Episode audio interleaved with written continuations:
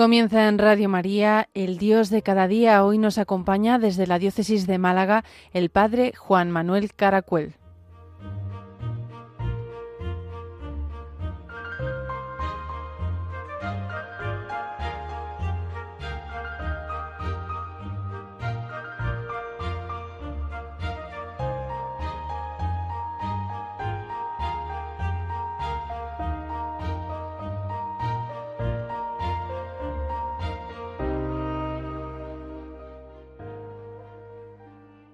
Bienvenidos, querida familia, a este nuevo programa del Dios de cada día, donde intentamos mirar con ojos de la fe los acontecimientos de la vida humana. Les habla el sacerdote Juan Manuel Caracuel Merchán, de la diócesis de Málaga, desde esta maravilla del Valle del Genal, de los pueblos de Algatocín, Jubrique, Benalauría Genalguacil, cuatro pueblecitos de la serranía de Ronda, donde intentamos disfrutar también, como cada uno de vosotros, de las maravillas que Dios nos regala. Comenzamos este nuevo programa recordando en qué momento nos encontramos. Estamos en este lunes 20 de noviembre, donde la Iglesia poco a poco va finalizando este año litúrgico para comenzar de nuevo un año lleno de esperanza, lleno de alegría, lleno de, Dios, lleno de la fe.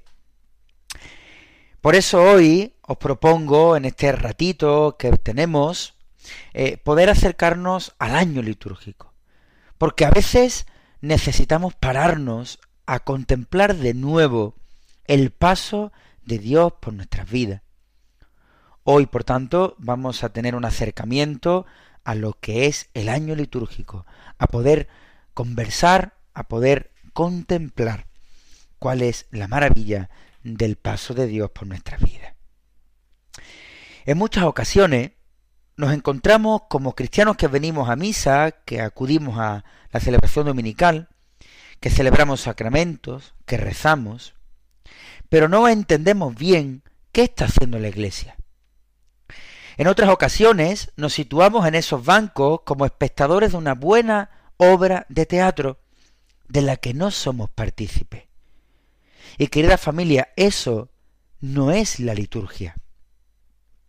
Nosotros, como, como bautizados, estamos llamados a ejercer un sacrificio real de nuestra vida, un culto razonable. Razonable nos pide la divina revelación. Razonable es que pongamos toda nuestra vida en ello, participando activamente de lo que ahí se celebra, no mediante gestos y acciones sólo, sino con el corazón y los sentimientos puestos en la acción litúrgica que ahí se realiza. Y esto, como decimos, nos lo pide Dios. Por eso, conscientes de nuestro ser temporal y sensitivo, ha dispuesto Dios que su culto, la manifestación de su misterio, sea realizado de modo admirable por los ojos humanos en el tiempo y en el espacio. Pero ahora nos toca preguntarnos, ¿cómo es el tiempo de Dios? ¿Cómo se compagina nuestro ser temporal con la eternidad de Dios? Porque ahí tenemos el corazón del culto, de la liturgia. Nos dice Benedicto XVI en su famosa obra El espíritu de la liturgia. Pueden encontrarse aún lugares y tiempos santos en la realidad de la fe cristiana. ¿Acaso pueden existir otras sacralidad que no sea el seguimiento de Cristo en la sobria paciencia de la vida cotidiana? ¿Existe otro tiempo sagrado que no sea el amor al prójimo vivido donde y cuando lo requieran las circunstancias de la vida? En respuesta a estas preguntas que nos plantea Benedicto, debemos decir que sí, que existe un tiempo sagrado, un kairos, en donde se desarrolla toda su obra salvadora. Pero ese kairos ha entrado en el tempus, en el tiempo, mediante la encarnación. Al respecto, tendremos ocasión de hablar del tiempo de Dios más adelante quizás, en otros momentos formativos. Los santos padres han descrito las fases del cumplimiento de las promesas de Dios, que en la teología llamamos la economía de la salvación, como en tres pasos. Sombra eh, en la imagen y la realidad. La sombra, el Antiguo Testamento. La imagen, el Nuevo Testamento. Y la iglesia, la realidad de la vida que no termina.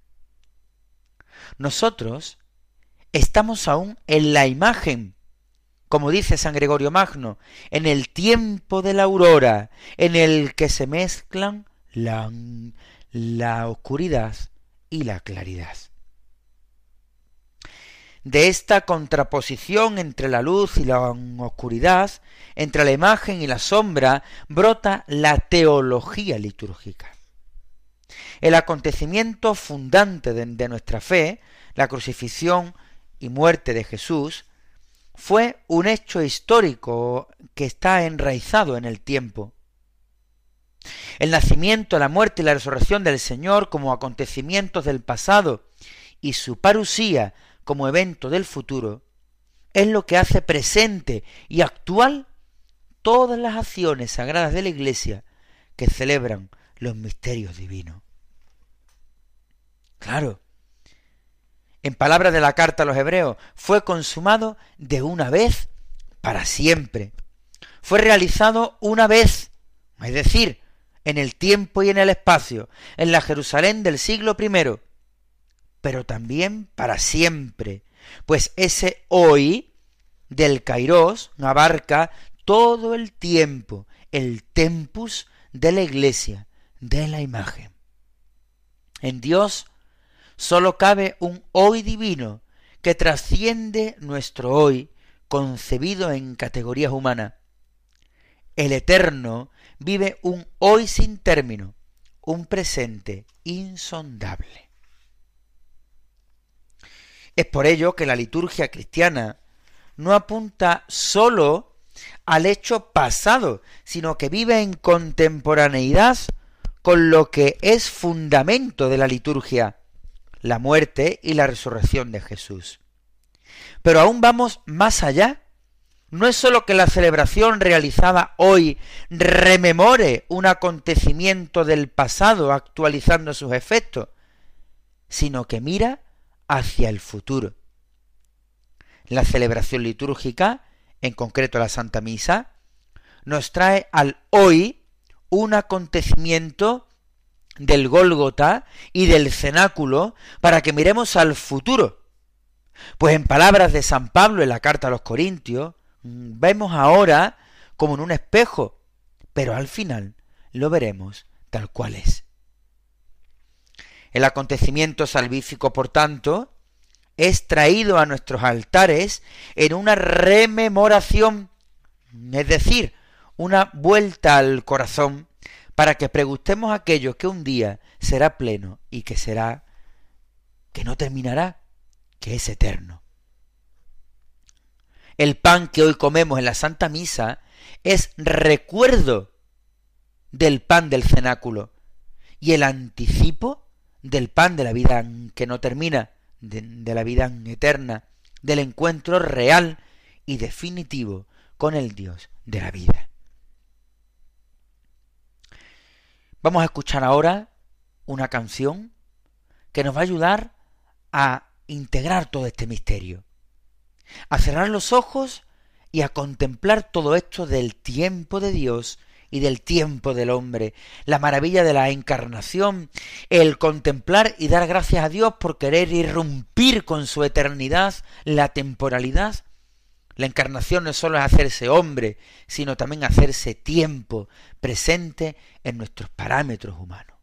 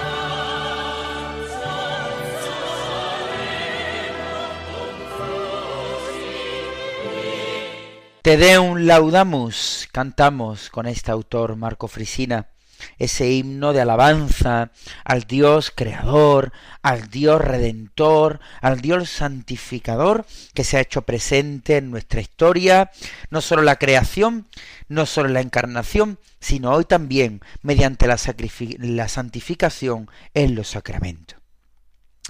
Dentro de este esquema litúrgico, de este esquema que hemos planteado, de la fase de la llegada del reino a nosotros, encontramos el año litúrgico.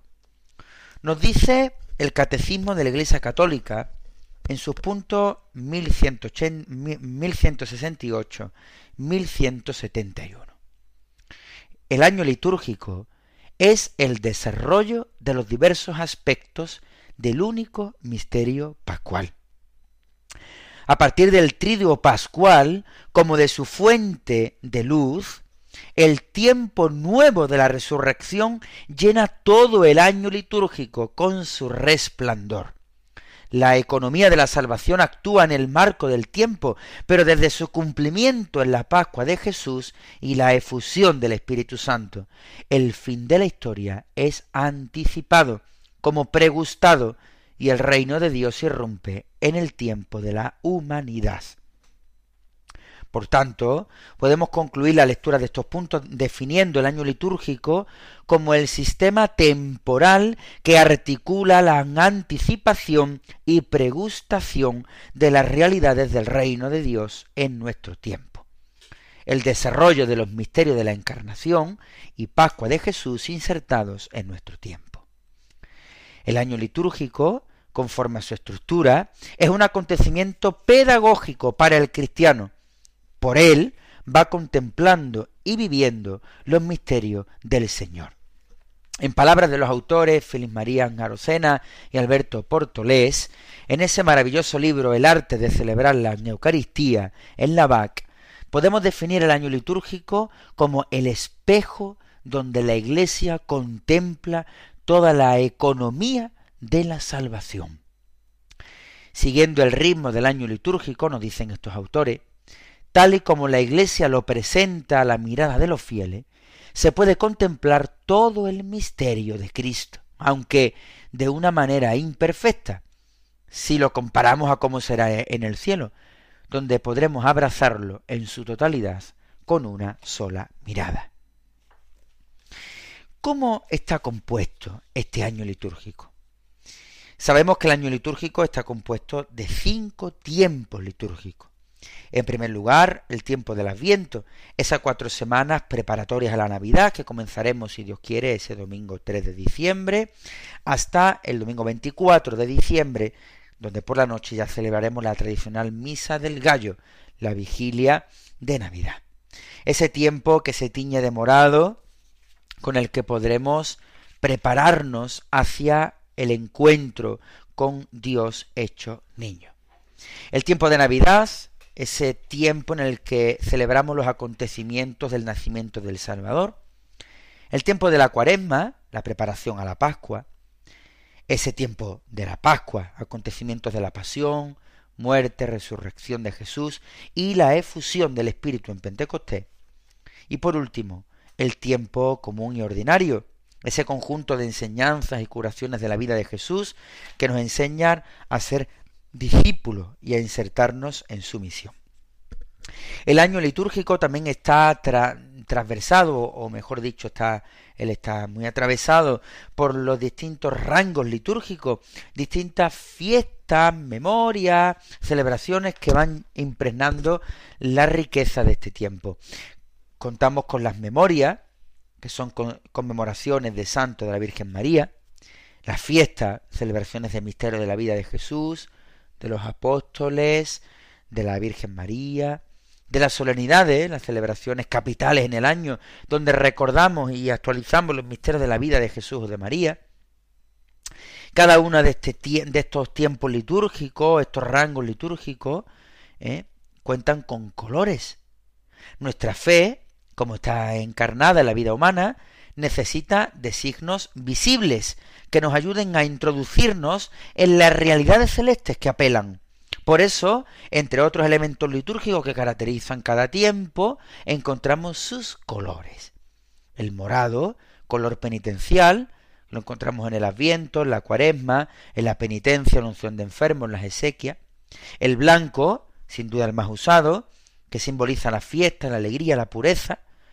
Lo encontramos en las solemnidades y fiestas del Señor, de la Virgen, de los santos, de la Trinidad. Además en los sacramentos del bautismo, en las bodas, en la ordenación sacerdotal. El color rojo, que simboliza la sangre y el fuego, propios del Espíritu Santo, los mártires, la confirmación y usado en el entierro de los papas. El rosa, un derivado del morado, que lo usamos en el cuarto domingo de Adviento y en el cuarto domingo de Cuaresma, para recordarnos que, que, que aunque estamos en tiempo penitencial, cabe y nos preparamos para la alegría cristiana. El celeste, el color privilegiado de España por ser el color de la Inmaculada Concepción, y el negro, que aunque en desuso, se permite en las exequias y la conmemoración de los fieles difuntos. Pues bien, este ha sido el desarrollo del año litúrgico para una mejor comprensión de lo que nuestra fe, o mejor dicho, los raíles por los que nuestra fe va viviendo nuestros acontecimientos eh, de nuestra salvación. Espero que haya servido un poco de acercamiento rápido, sencillo y humilde a saber descubrir cómo vamos viviendo en la fe, toda la Iglesia católica va viviendo nuestra, nuestros acontecimientos. Por mi parte, os deseo que empecemos este, que terminemos esta semana y que empecemos la semana que viene eh, con alegría y, sobre todo con esperanza este tiempo, este año litúrgico que la Iglesia y que el Señor nos propone. Contamos con una dirección de correo electrónico, el dios de cada día 20 arroba radiomaria.es. Repito, el dios de cada día 2020 arroba radiomaria.es para que podáis plantearnos dudas, preguntas, consultas, comentarios para como una comunidad orante poder estar en contacto y en comunión para desearnos todos un feliz año litúrgico, un feliz adviento de cara a una nueva Navidad.